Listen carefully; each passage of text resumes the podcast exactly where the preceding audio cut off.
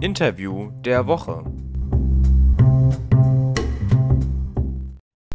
Das Interview der Woche auf Politik mit Stil. Herzlich willkommen. Es geht so langsam wieder los. Alle Zuhörerinnen und Zuhörer wissen es, wir befinden uns eigentlich noch in der Sommerpause, aber der Aktualität geschuldet müssen wir natürlich auch diesmal wieder ein Interview machen mit Marie-Louise Dött heute, die mir rund zwei Meter entfernt am selben Tisch sitzt. Äh, Marie-Louise Dött ist Bundestagsabgeordnete der CDU-CSU-Fraktion, umweltpolitische Sprecherin. Ihren Wahlkreis hat sie in Nordrhein-Westfalen. Frau Dött, vielen Dank für Ihre Einladung und herzlich willkommen bei Politik mit Stil.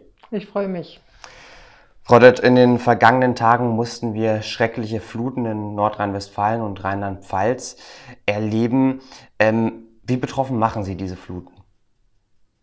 Ich glaube, da kann sich keiner ausnehmen. Wenn man jetzt diese einzelnen Berichte erstmal die Bilder sieht, äh, die Bilder sind äh, so beeindruckend, dass man gar nicht die Vorstellung hatte, dass so etwas in Deutschland sein kann.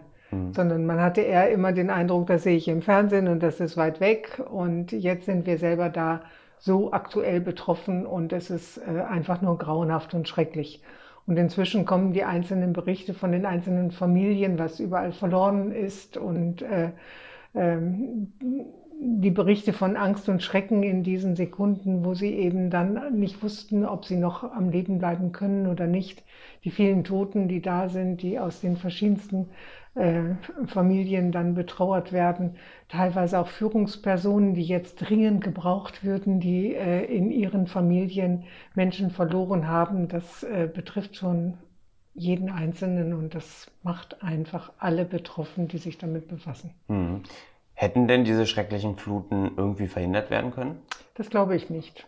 Das glaube ich nicht, sondern äh, die Rahmenbedingungen hätten vielleicht anders sein können, äh, wenn man sich rechtzeitig darauf eingestellt hätte. Mhm. Aber es hat keiner so erwartet. In den in normalen Gebirgen ist man ähm, äh, gewohnt, dass da auch mal äh, Gerölllawinen runtergehen äh, da achtet man schon sehr darauf, dass äh, die Häuser, die dem, äh, die dem Berg zugewandt sind, anders gesichert sind als auf der abgewandten Seite. Aber im Ahrtal war das sehr, sehr ungewöhnlich. Da war es in dieser drastischen Art eigentlich kann sich keiner daran erinnern, dass das jemals da so war. Mhm. Nun müssen wir den Status quo betrachten. Der ist eben schrecklich, wie Sie es ja treffend ähm, beschrieben haben. Und es soll eben auch Unterstützung seitens des Bundes kommen, aber natürlich auch seitens der Länder. Ähm, hat die Politik auf diese Katastrophe angemessen reagiert? Sie war sehr schnell. Sie war sehr, sehr schnell. Ähm, aber ob das angemessen ist, das weiß man erst hinterher. Mhm. Denn äh, die Schäden sind ja noch gar nicht, äh, gar nicht klar. Also es sind in einigen äh, Ortschaften, da gibt es keine Gasversorgung mehr. Das ist total zusammengebrochen. Es gibt kein Wasser dort. Sie können noch nicht mal die dreckigen Sachen abspritzen. Und äh, wenn ähm, Wasser und Schlamm und alles zusammenkommt, dann wird das nachher wie Beton. Das kriegen Sie gar nicht mehr weg. Und jetzt stellen Sie sich vor, Sie sind eine Familie und wollen wenigstens das aufräumen, was rund um Ihr Haus da passiert ist. Und, äh, und es vertrocknet immer mehr und es wird mehr betonartig und Sie haben kein Wasser und können gar nicht, gar nicht anfangen. Mhm. Selber Hygiene pflegen oder so ist, ist dann auch äh, irgendwo in der Ferne. Und äh, das, äh, die Menschen sind übermüdet, der Adrenalinspiegel hält sie wach, aber äh, das, sind, das sind Szenen, wo man jetzt nicht drüber diskutieren soll, ist das angemessen oder nicht, sondern es ist bereitgestellt, es, äh, jeder Politiker, der da Verantwortung übernimmt und trägt, wir alle, letztendlich. Wir sind dazu gewählt. Wir haben heute eine Sondersitzung äh, im Umweltausschuss auch nochmal äh, dazu, der sagt, wir helfen so viel, wie es nötig ist. Mhm. So, und äh, jetzt sind erstmal von, auf Bundesebene 200 Millionen ins Schaufenster gestellt und die Länder äh, beteiligen sich in derselben Höhe. Das sind also 400 Millionen jetzt alleine für die aber das ist eine Soforthilfe, dass, äh, dass man etwas kaufen kann, dass jede Familie erstmal weiterkommt. Das mhm. ist ganz, ganz wichtig. Ja, Sie haben es jetzt etwas anklingen lassen. Ich meine, wenn wir den Status quo betrachten, ist alles schlimm, schrecklich und so weiter. Aber dennoch müssen wir natürlich auch in die Zukunft blicken genau. und wir müssen auch schauen, wie wir präventiv handeln können, damit sowas in Zukunft nicht mehr passiert. Haben Sie da eine Idee? Ehrlich gesagt, nein. Dass es nicht mehr passiert, ist, glaube ich, die falsche Frage. Wie warnen wir vor solchen, mhm. sowas wird immer wieder ich. passieren. Mhm. Also wie warnen wir davor? Wir müssen dringend am Katastrophenschutz etwas machen. In meiner Jugendzeit erinnere ich mich, dass da immer mittwochs die Sirenen um 12 Uhr waren und jeder wusste, also das war immer ein Test, aber das war ja noch eine, eine Zeit, wo man noch ganz, ganz andere Verhältnisse gewohnt war. Da wusste jeder auch, jeder hatte auch ein Radio und jeder hatte auch ein Radio, was auf Batterie lief. Denn was nützt Ihnen ein Radio, was äh, äh, mit, äh, auf Elektrizität äh, läuft äh, und äh, es ist keine, keine Elektrizitätsversorgung mehr da. Mhm. Also das hatte damals jeder, heute hat das kein Mensch. Oder diese Kurbelradio, die, die es da gab. Also wir müssen sehr, sehr viel Aufklärung machen. Es gibt Katastrophenschutzpläne. Bloß es nimmt in Deutschland keiner so richtig ernst. Und vielleicht ist diese schreckliche Katastrophe jetzt dazu geeignet, dass man in jeder Familie darüber nachdenkt, was brauchen wir im Notfall? Haben wir unsere Papiere alle in einer Tasche, dass wir die dann nehmen können? Am besten Rucksack, den man tragen kann, wenn man die Hände frei hat. Und all diese Sachen, die so simpel sind, wenn man sie ausspricht, aber die ganz entscheidend sind, um Leben zu retten und die Möglichkeit wieder zu schaffen, neu aufzubauen. Ja. Und wenn eine Sirene läutet und Sie wissen dann nicht, äh, im Radio kommt nichts, die spielen ein anderes Programm und im Fernsehen erst recht ein anderes Programm, dann äh, wissen Sie ja gar nicht, ja, um was ist jetzt los? Jetzt ist es zwar eine Sirene, brennt es irgendwo oder nicht? Oder so. Und äh, von daher glaube ich, dass wir da auch sehr, sehr viel Aufklärung äh, leisten müssen und da müssen uns die Medien dabei helfen. Mhm. Sie haben gerade das Bundesamt für Katastrophenschutz genannt. Das war ja in der letzten Zeit leider nicht so beliebt, gerade auch in der Bevölkerung. Mhm. Jetzt wurde es ja neu besetzt mit Ihrem langjährigen Kollegen mhm. Armin Schuster von der CDU-CSU-Fraktion, der nun ähm, mhm. dort übernommen hat. Ist er die richtige Person für dieses Amt? Er hat immer ähm, an äh, Stellen gearbeitet, wo es was zu organisieren gibt und wo es durchzugreifen gibt und wo Hierarchien auch äh, in, einem, in, einer in eine Struktur gepresst ist oder so, damit jeder weiß, was er zu machen hat. Und deswegen glaube ich, er macht es gut. Er hat eine Konzeption vorgelegt, äh, die ist natürlich, die kann er nicht, ist das ja noch nicht so sehr, sehr lange, das geht nicht von jetzt bis gleich umzusetzen. Mhm.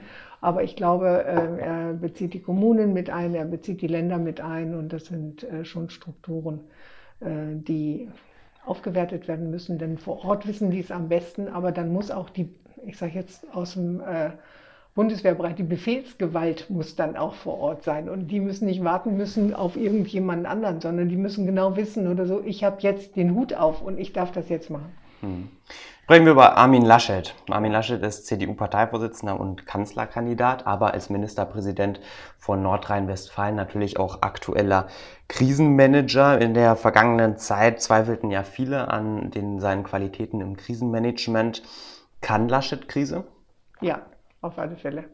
Schon alleine, schon alleine, wie er seine Regierungsformation in Nordrhein-Westfalen zusammengestellt hat, dass er den einzelnen Ministern vertraut, dass äh, sie ganz kurzfristig zusammenkommen, äh, dass er die unterschiedlichsten Richtungen innerhalb der CDU, wir sind ja eine Volkspartei, zusammengebunden hat und äh, an die richtigen Stellen die richtigen Leute hat. Wenn ich an Herbert Reul denke, der für Katastrophen zuständig ist, dann ist das ganz, ganz richtig und Armin Laschet schafft das und macht das mhm. sehr, sehr gut.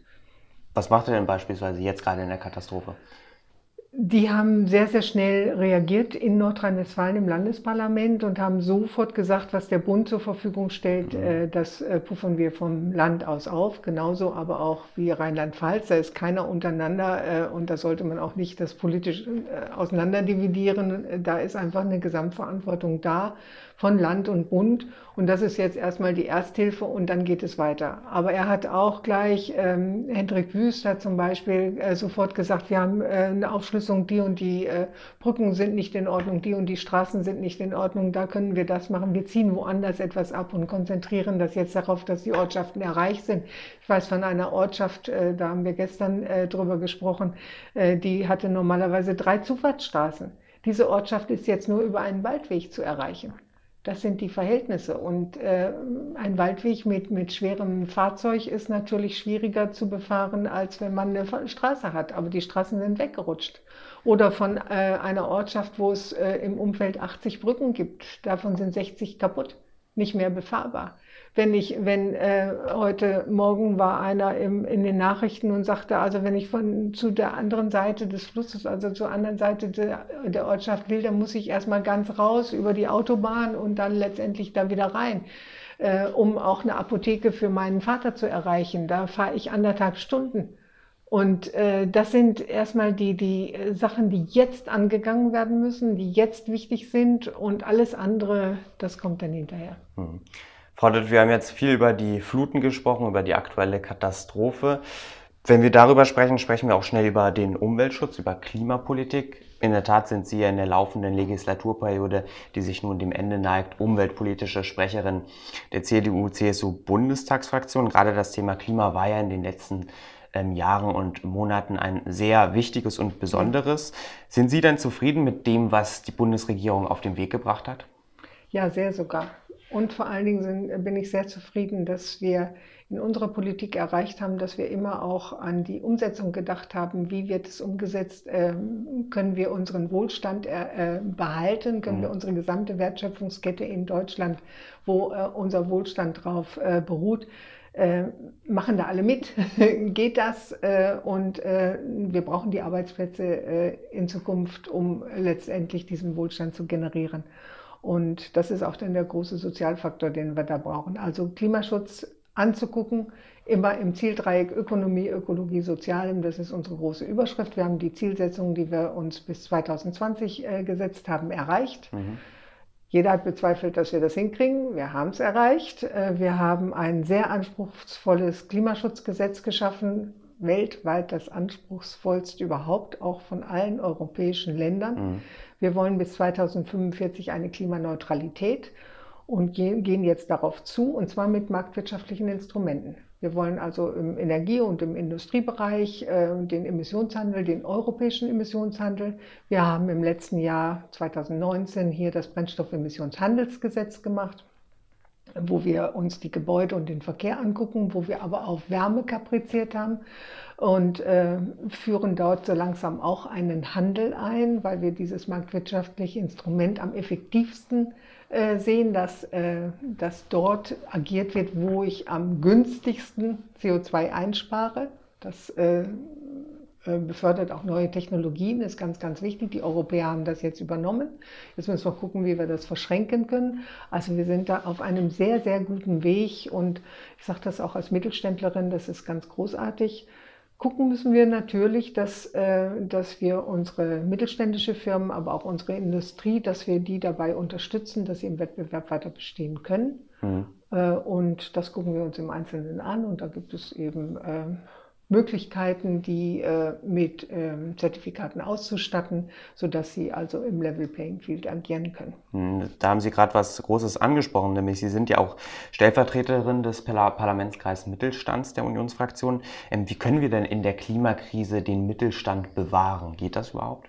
Wir müssen ihn bewahren, wenn nicht wir können, wir müssen. Das ist, muss der Fokus sein, denn ohne den Mittelstand äh, können wir in Deutschland äh, den Wohlstand nicht erhalten. Und schauen Sie sich unsere Sozialsysteme an, wie Krankenversicherung, Rentenversicherung und so weiter, Pflegeversicherung, die hängen alle am Arbeitsmarkt. Mhm. Das heißt, wenn wir hier die Arbeitsplätze nicht haben und nicht schaffen, dann sieht es auch mit unserer sozialen Absicherung schlecht aus. Deswegen müssen wir da genau gucken, oder so, dass wir das also hier bewahren. Und das geht nur in der gesamten Wertschöpfungskette, was wir alleine in, äh, als einzigstes Land, kann man sagen, in Deutschland haben, dass wir von der Rohstoffveredelung bis letztendlich zur Produktherstellung bis zur Dienstleistung alles haben. Und sie sind ja ganz am hinteren Bereich, aber wenn es vorne wegbricht oder so, dann sind, äh, sind alle anderen da wie so Dominosteine, klackert das dann weg und sind davon betroffen. Und da müssen wir genau hingucken. Also der Mittelstand wir haben, äh, ist ja ganz breit. Wir haben also die Familienbetriebe, wir haben ganz kleine Firmen, aber wir haben auch diese Firmen mit 200 bis 500 Mitarbeitern, die auch noch zum, äh, zum Mittelstand zählen. Und wir haben gerade in diesen Bereichen haben wir die meisten Patente. Wir haben da die meisten Innovationen und äh, das macht uns stark. Und deswegen müssen wir da genau hingucken, dass die ein, äh, Rahmenbedingungen haben, wo sie im Wettbewerb bestehen können. Wir wollen denen nicht helfen. Wir wollen denen äh, auch keine Unterstützung bieten, die nicht notwendig ist. Aber wir müssen sie äh, vor unfairem Wettbewerb bewahren. Und äh, äh, da sind wir sehr aktiv. Hm. Ja. Sie haben jetzt erläutert, wie ambitioniert Deutschland ähm, beim Klimaschutz ist. Für viele ist es ja immer noch zu unambitioniert. Dennoch, wenn wir das im europäischen und weltweiten Vergleich sehen, dann geht da Deutschland schon voraus. Viele beschweren sich aber und sagen, wenn Deutschland klimaneutral wird und der Rest der Welt nicht, haben wir auch noch nicht das Klima gerettet. Deswegen, wie können wir denn die anderen Länder auch dazu motivieren, mitzumachen und am selben Strang zu ziehen? Mhm. Das ist ganz, ganz wichtig. Das bedeutet, erstmal müssen wir zeigen, dass wir, dass wir es schaffen und dass unsere Industrie und unser Mittelstand nicht darunter leidet. Also, dass, dass wir unsere Wirtschaftsnation nicht schwächen dadurch. Mhm. Wenn das als gutes Beispiel ist, dann macht man Mut, dass es möglich ist. So, und das machen wir mit marktwirtschaftlichen Instrumenten, die im Wettbewerb die besten Technologien haben. Diese Technologien, wir sind weltweit, wir sind nicht nur das Land der äh, Denker und Dichter, sondern vor allen Dingen der Tüftler und äh, Innovations, äh, also wo Innovationen entstehen, äh, ganz, ganz breit. Und genau dieses können wir dann transportieren, um diese, das sind Lösungskompetenzen, die wir haben und da sind unsere Firmen stark und die sind auch mutig, woanders dann zu investieren. Ich nehme mal ein ganz anderes Beispiel. Mein Lieblingsthema ist eigentlich Kreislaufwirtschaft. Mhm. Und wenn Sie sich vorstellen, dass wir äh, dort weltweit führend sind, mit Abstand führend sind, dass wir also die Produkte, die wir haben, hier so recyceln, dass wir sie hier wieder verwenden können, dann brauchen wir keine Rohstoffe mehr. Perspektivisch ganz, mhm. ganz weit weg, sondern wir können mit den äh, Sekundärrohstoffen, können wir das dann machen. Und das spart allein schon 60 Prozent CO2. Und äh, das heißt also, wenn wir einen ganz, ganz anderen Bereich dann äh, ähm, uns genau angucken, wie wir da immer besser werden können, wo wir schon so super sind. Dann, ähm, wenn Sie zum Beispiel Papier wird bei uns recycelt, oder so, da haben Sie über 90 Prozent. Ich weiß das gar nicht, 96 Prozent, glaube ich. Oder ähm, zum Beispiel äh, Glas, 98 Prozent Recycling in Deutschland. PET-Flaschen auch äh, so an die 90 Prozent. Da ist zum, zurzeit das Rezyklat äh, ist gefragt, weil das Lebensmittel echt ist, weil das woanders angewendet werden kann. Und wenn man da immer weitermacht und diese einzelnen Produkte durchguckt, mhm. dann sparen wir CO2. Das heißt also nicht nur irgendwo so global galaktische äh, Diskussionen tun uns gut, sondern sehr pragmatische in der Basis gucken, alles effizienter machen, immer, immer besser machen dran. Kaizen heißt das in, äh, oder Kaizen in äh, Japanisch. Mhm. Immer es effektiver und besser machen. Das ja. bringt uns weiter. Immer besser machen, das wollte die Bundesregierung auch das Klimaschutzgesetz. Das wurde ja vor 2019 verabschiedet. Da sollte Deutschland im Jahr 2050 klimaneutral ja. sein. Jetzt soll es 2045 ja. klimaneutral sein. Ich will gar nicht äh, viel darüber sprechen, aber jetzt sagen uns die neuesten Nachrichten beispielsweise, dass Markus Söder statt 2038 schon 2030 aus der Kohle aussteigen will. Ich will Sie dazu nur ganz kurz fragen, wie ist Ihre Position und ähm, teilen Sie das? Ich würde es mir wünschen, weil wir dann äh, mehr CO2 sparen würden, aber ich bin sehr skeptisch, ob wir die Versorgungssicherheit dann haben oder so. Wir können im Energiebereich immer alles nur machen. Äh, erneuerbare Energien sind volatil. Mhm. Sonne gibt es und solange wir, äh, also wenn die äh, Photovoltaik kann, äh, eine, ähm, etwas daraus zu, zu, zu schöpfen, kann ich nur, wenn die Sonne scheint und Windenergie habe ich nur, wenn der Wind weht. Und das ist also sehr, sehr volatil, aber wir brauchen in einer Industrienation brauchen wir konstante Energie und wir brauchen ein sicheres Netz. Und wir brauchen also, wenn wir diese Volatilität äh, Energie bis dahin nicht zur Speicherung bringen, wo wir versuchen und dran sind und äh, viele Speichermöglichkeiten auch haben, aber die sind leider alle sehr, sehr kleinteilig, ähm, müssen wir eben einfach gucken oder so, wo kriegen wir diese Grundlast her und diese Grundlast äh, so, dass das Netz äh, eben auch nicht flackert. Mhm. Weil äh, wir wollen alles mehr digitalisieren und Sie wissen selber, Sie arbeiten mit den Geräten oder so, wenn dann ein Netz flackern ist, dann äh, haben Sie also einen schlechten Empfang oder gar keinen oder es bricht mal alles zusammen oder so. Und das können wir uns natürlich nicht leisten, wenn da eine Maschine dran hängt, äh, die da produziert. Äh, da ist es also am gefährlichsten dann. Und von daher, ich würde es mir wünschen, aber ich bin mir nicht sicher, ob wir bis dahin so weit sind, weil das, dafür muss ja Infrastruktur aufgebaut werden. Und da sind wir sehr langsam.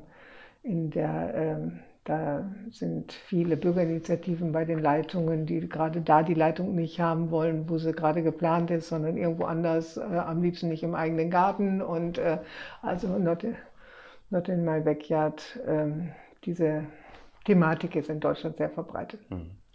Frau Dött, zum Schluss. Deutschland befindet sich im Wahlkampf. Am 26. September diesen Jahres wird ein neuer deutscher Bundestag gewählt. Auch Sie kämpfen erneut für das Mandat bei Ihnen zu Hause. Wie läuft denn der Wahlkampf bei Ihnen? Zurzeit ist eher Sommerpause. Zurzeit sind viele noch im Urlaub und äh, freuen sich da äh, natürlich sehr drüber, denn nach der Corona-Zeit äh, sei es auch jedem gegönnt. Äh, und ähm, die Thematiken sind da. Im Netz spielt sich eine ganze Menge ab, mhm. in den mhm. Medien auch eine ganze Menge ab, aber vor Ort noch nicht so viel, weil eben einfach äh, die meisten nicht da sind. Mhm. Und ähm, ich denke mal, dass wir ab äh, Mitte bis Ende August ähm, auch Präsenz mehr machen können und hoffe sehr, dass uns die Delta-Variante da nicht äh, reingrätscht ich selber bin ziemlich viel unterwegs, ziemlich viel ähm, in Interviews zurzeit natürlich auch bedingt, doch zusätzlich durch diese Naturkatastrophe mhm. und bei sehr, sehr vielen Kollegen, weil äh, diese Thematik natürlich äh, ja, in allen Medien gespielt wird und ähm, dann natürlich die Fachleute einfach auch gefragt werden und da helfe ich gerne mit, äh, auch ähm, um zu diskutieren mit Fridays for Future oder mit Parents for Future oder mit Science for Future und wie auch immer und mit all den äh, Firmen, die jetzt äh, den Green, Green Deal, äh, die Ideen von Europa umsetzen müssen. Äh, da ist es sehr, sehr schwierig teilweise und da muss sehr, sehr viel besprochen werden und gemacht werden. Das ist zurzeit meine Aufgabe. Mhm. Der Bundestagswahlkampf kommt also noch, die heiße Phase, das haben Sie jetzt gesagt. Dennoch, dennoch ähm, wird der neue Bundestag schon in knapp zwei Monaten gewählt und dann geht es natürlich auch um die neue Regierungsbildung. Vor gar nicht mal so langer Zeit sah es ja so aus, als würde die CDU die Wahl krachend verlieren. Jetzt sieht es für die Union immer besser aus, auch aufgrund der Schwäche der Grünen.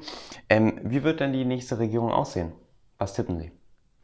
Also wünschen äh, würde ich mir natürlich eine äh, Union äh, äh, auch wie im Beispiel Nordrhein-Westfalen. Äh, das klappt ganz großartig und für die Herausforderungen, die jetzt da sind, die auch nach der Corona-Zeit, wir sind also wirtschaftlich nicht so stabil aufgestellt, wie es manchmal den Anschein hat. Äh, da äh, würde ich mich sehr freuen, wenn das gelingen würde. Ich könnte mir aber eher, wird es eine Dreierkonstellation und da muss man mal gucken. Ich kann mir auch diese Sachsen-Anhalt-Geschichte sehr, sehr gut vorstellen. Ähm, dass, also so eine Deutschland-Koalition, das wäre auch nicht schlecht. Dann bleiben wir gespannt, mhm. warten wir die Wahl ab und bis dahin herzlichen Dank für das Gespräch, Frau Dett. Sehr gern.